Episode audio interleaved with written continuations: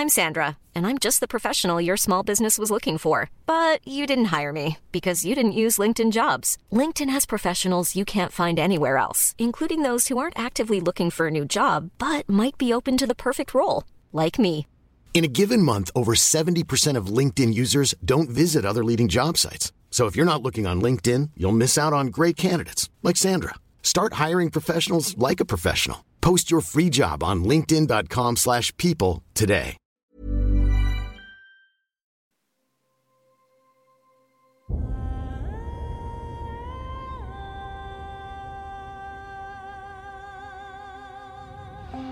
Einschlafen mit Tolkien ist dein Einschlaf-Podcast aus der epischen Welt von Der Herr der Ringe. Mach's dir gemütlich und lass dich von den Geschichten aus Arda und Mittelerde ins Land der Träume führen.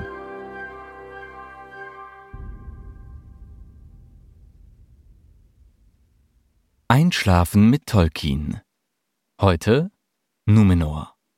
Aufstieg und Fall der Elbenfreunde.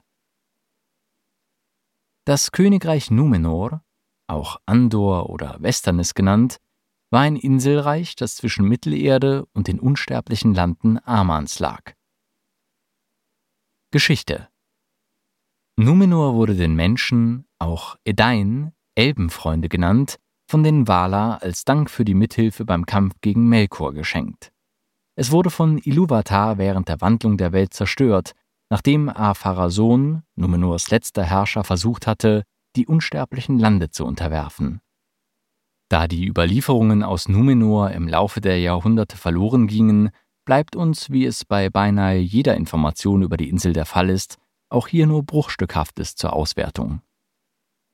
Zwischen den Jahren 32 und 600 des zweiten Zeitalters, auch als die ruhige Zeit beschrieben, richten sich die Numenorer auf ihrer Insel ein, und man hört in Mittelerde nichts von ihnen. Die Eldar kommen aus Tol Eressëa und bringen Geschenke. Zwischen den Jahren 600 und 1800 des zweiten Zeitalters, auch glückliche Zeit genannt, entwickeln sich die Numenorer zur Seefahrernation. Es treibt sie bis an die Küsten Mittelerdes. Dort unterstützen sie die Menschen, die unter der Herrschaft Saurons leiden. Zwischen den Jahren 1800 und 3175 des zweiten Zeitalters, auch als die Blütezeit betitelt, errichten die Numenorer Festungen und unterwerfen die Menschen an den Küsten. Sie erheben Steuern und brechen den Kontakt mit den Elben ab.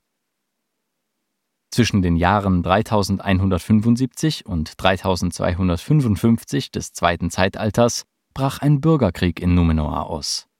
König Tar Palantir bereut den Kontaktabbruch mit den Elben. Das sorgt für Aufruhr bei den weiterhin feindlich gesinnten Numenorern. Zwischen den Jahren 3255 und 3319 des zweiten Zeitalters bahnt sich der Niedergang Numenors an, als Ar-Pharazôn König wird. Sauron droht, die Küstenstädte der Numenora einzunehmen, woraufhin Ar-Pharazôn mit einer großen Flotte gegen Sauron segelt, der sich angesichts dieser Übermacht unterwirft und als Gefangener nach Numenor bringen lässt. Den Einflüsterungen Saurons erlegen und von seiner eigenen Macht und Größe überzeugt, rüstete Ar-Pharazôn bald eine große Flotte auf und brach schließlich im Jahr 3319 des zweiten Zeitalters in Richtung Aman auf, um die unsterblichen Lande zu betreten und zu unterwerfen. Obwohl Sendboten der Valar König Ar-Pharazôn deutlich mitgeteilt hatten, dass das Segensreich Unsterblichkeit nicht verleiht und dass jenes Land gesegnet sei, weil die Gesegneten dort leben und nicht umgekehrt. Die Valar wären nach Recht und Natur unsterblich, während die Menschen nach Recht und Natur sterblich seien. Doch betört von Sauron tat Ar-Pharazôn dies als diplomatisches Argument ab, das nur die Macht des Königs aller Könige fernhalten sollte. 39 Tage dauerte die Reise, angeführt vom König auf seinem Schiff Alcarondas, dem größten Schiff, das je die Meere befuhr. Als nun Manwe sah, was sich ereignete, legte er sein Amt als König der Welt vorübergehend nieder, und die Luvatar begann, die gesamte Welt zu verändern und umzubauen. Es war das einzige Mal, dass Iluvatar in das Weltgeschehen eingriff und ein Strafgericht hielt. Iluvatar entrückte Aman und die Insel Tol Eressëa, die unsterblichen Lande, aus dem Kreis Ardas. Von nun an konnten die unsterblichen Lande nur von den Elben, und nur auf geradem Weg erreicht werden. Die Insel Numenor versank im Meer von Belegaer, nachdem sich eine Spalte geöffnet hatte. Auch der Drahtzieher Sauron versank in den Fluten. Sein Körper wurde zwar vernichtet, sein Geist aber erstand später wieder aus den Fluten und kehrte nach Mittelerde zurück. Ein großer Sturm zerstörte die Flotte Afarasons, und alle, die bereits in Aman gelandet waren, wurden unter Steinmassen begraben, denn das Land der Wala wurde von großen Erschütterungen heimgesucht. Afarason und seine Gefolgsleute starben jedoch nicht, sondern wurden bis zur Dagor Dagorath, auch Schlacht der Schlachten genannt, in den Höhlen der Vergessenen eingesperrt und mussten dort auf das Ende der Welt warten. Nur wenige Einwohner Numenors, darunter die getreuen Umelendil, überlebten diese Katastrophe. Numenors Könige Die numenorische Thronfolge war einfach. Immer sollte das älteste Kind, egal ob Mann oder Frau, die Regentschaft übernehmen. Dieses Gesetz wurde eingeführt, als der sechste König Ta Aldarion nur eine Tochter zurückließ. Ta Ankalimä wurde die erste Königin Numenors. Insgesamt regierten 24 Herrscher über Numenor, drei davon waren Frauen. Bis zum 18. König trugen alle Herrscher hochelbische Namen. Doch als die Numenorer sich stolz und verblendet von den Valar und den Eldar abwandten, wählten sie numenorische Namen. Erst der 23. König bedauerte die Entscheidung seiner Vorfahren und nannte sich Ta Palantir, elbisch für der Weitsehende. Er versuchte die Numenorer und Eldar wieder zu versöhnen, doch dies misslang ihm. Seine Tochter Ta Miriel hätte die vierte Königin werden müssen, doch Ta Palantirs Neffe riss das Zepter an sich und nannte sich Apharason, der Goldene. Er war der letzte König Numenors. Schwarze Numenorer Die schwarzen Numenorer waren jene Menschen, die sich im zweiten Zeitalter Sauron zuwandten, wie zum Beispiel Apharason. Unter jenen Numenorern in Mittelerde, die Sauron schon früh verfielen, befanden sich unter anderem der spätere Hexenkönig von Angmar sowie zwei weitere der Nazgul. Nach dem Untergang Numenors wurden zwei schwarze Numenorer, Heromor und Fuinor, mächtig unter den Stämmen der Haradrim. Wahrscheinlich war das spätere Korsarenreich von Umbar eines von ihren Reichen. Ein schwarzer Numenorer, der im dritten Zeitalter Sauron diente, war Saurons Mund, der Statthalter Baradurs. Die schwarzen Numenorer lernten viel von Sauron über dunkle Magie und Hexerei. 1000 Jahre nachdem Isildur den Ring der Macht verlor, begab sich der Hexenkönig nach Angmar, um eine Armee aufzustellen, die Arnor, das westliche Königreich der Menschen, vernichten sollte. Als erstes kamen ihm die schwarzen Numenorer in den Sinn, doch die Menschen Angmars zeigten sich zunächst feindselig. Als der Hexenkönig jedoch eine Armee aus Schnee- und Hügeltrollen um sich scharte und die Numenorer in einer Schlacht besiegte, schlossen sich ihm die schwarzen Numenorer an und folgten ihm auf seinem Feldzug gegen Arnor. Nach dem Fall Angmars flohen viele der schwarzen Numenorer nach Harad, wo sie zu Oberhäuptern über die Haradrim wurden. Sie waren selbstverständlich willige Vollstrecker Saurons. Geographie Numenor gehört weder zu Mittelerde noch zu Aman, liegt jedoch näher an letzterem. Es hat die Form eines Sterns und misst ca. 104.000 Quadratkilometer. Im Zentrum der Insel steht der 14.000 Fuß hohe Vulkan Meneltama. Von ihm aus erstrecken sich die fünf Bergketten, die Tamasunda, zu den fünf Sternspitzen Numenors. Die Landschaft ist ansonsten bestimmt von grasbedeckten Hügellandschaften und flachen Gebieten. Die Küsten im Norden sind geprägt von Klippen. Die größten Städte waren Armenellos am Fuße des Meneltama und Romena an der Ostküste. In den Tagen der Freundschaft mit den Eldar war die Bevölkerung an den westlichen Küsten ebenfalls noch sehr zahlreich, besonders in Eldalonde und Andunie. Dort wohnte auch lange Zeit Elendil und seine Familie, bevor sie gezwungen wurde, nach Romena umzusiedeln. Viele andere Numenorer zogen bereits vorher aus Abneigung gegen die Eldar in ihre goldene Hauptstadt Armenellos, wo auch das Heiligtum der Valar und später das von Melkor lag. Flora Forostar war der raueste und unwirtlichste Teil Numenors, steinig und baumlos. Einzig die Ränder der ausgedehnten Hochmoorflächen zeigten spärlichen Bewuchs. In Orostar herrschte ein Klima, das den Ackerbau begünstigte, da die Hochländer den kalten Nordostwind abhielten. Hyarostar war das Land der Bäume.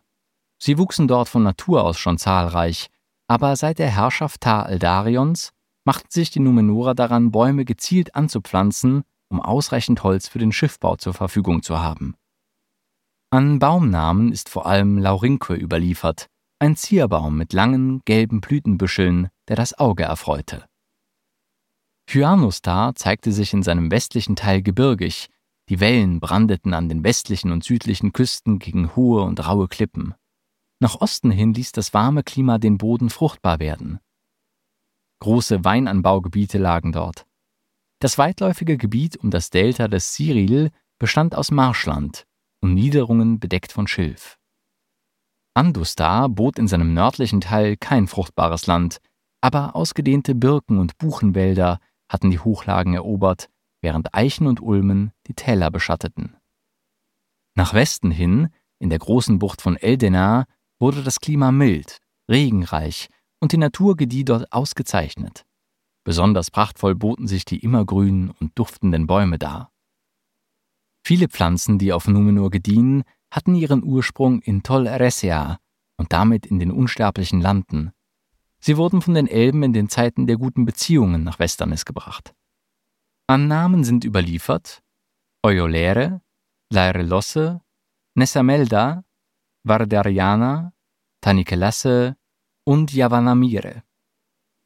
Allen Bäumen war zu eigen, dass ihre Blätter, Blüten und sogar die Rinde süß dufteten, so dass man dem Land den Namen Nissimaldar gab, elbisch für duftende Bäume. Nur hier gediehen die Bäume so außerordentlich gut.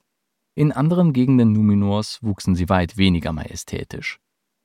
Ein einziger Baum jedoch fand sich nur in Nissimaldar, der goldene Baum Malorn. Er ähnelte in Ästen und Stamm der Buche, hatte aber eine silberne und glatte Rinde.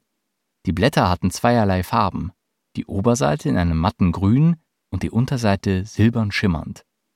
Wenn der Herbst Einzug hielt, bekamen die Blätter eine matt goldene Farbe. Der Baum warf sein Blätterkleid über den Winter nicht ab. Erst wenn sich seine goldenen, büschelartigen Blüten öffneten, fielen die Blätter. Der Malorn trug als Früchte Nüsse mit einer silbernen Schale. Auch die Blumen und Sträucher in Nisimaldar zeichneten sich durch ihren lieblichen Duft aus. Am Ufer des Sees Nisinen waren sie schier unzählbar. In Mittelmar überwog grasbedeckter, fruchtbarer Boden. Bäume gab es nur wenige. Aufgrund dieser Gegebenheiten wurde in Mittelmar ausgiebig Viehwirtschaft betrieben. Insbesondere sei hier auf die Schafzucht im Gebiet namens Emerie hingewiesen. Fauna Die Überlieferung zur Tierwelt ist sehr spärlich. Häufige Erwähnung finden die Adler, die sich sowohl in Forosta auf den Klippen der Küste und den Graten des mächtigen Berges Sorontil, der aus dem Meer emporwuchs, zum Nisten niederließen, als auch über die ganze Insel verteilt zu finden waren. Selbst auf der Turmspitze des königlichen Palastes in Armenellos befand sich bis in die Regierungszeit Tar Ankalimons ein Adlerhorst. Die Numenora hielten die Adler in Ehren, da sie als geweihte Tiere Manues galten. Seevögel aller Arten bevölkerten die Küsten, und ihr Geschrei war meilenweit zu vernehmen. Sie begrüßten die heimkehrenden Seefahrer, und einige Vögel begleiteten die Schiffe auf ihren ausgedehnten Reisen, sogar bis nach Mittelerde. Auch das Binnenland war die Heimat unzähliger Vogelarten, unter anderem der Kirinki, ein sehr kleiner Vogel mit einer Stimme, die kaum zu vernehmen war.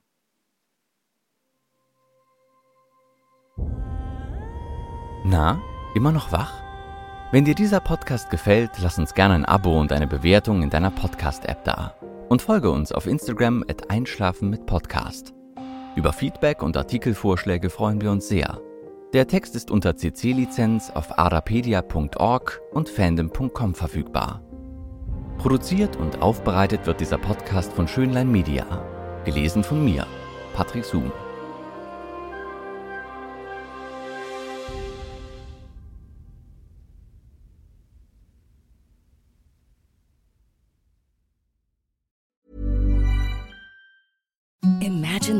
Softest sheets you've ever felt. Now imagine them getting even softer over time. That's what you'll feel with Bowl and Branch's organic cotton sheets. In a recent customer survey, 96% replied that Bowl and Branch sheets get softer with every wash. Start getting your best night's sleep in these sheets that get softer and softer for years to come. Try their sheets with a 30-night guarantee. Plus, get 15% off your first order at bowlandbranch.com. Code BUTTERY. Exclusions apply. See site for details.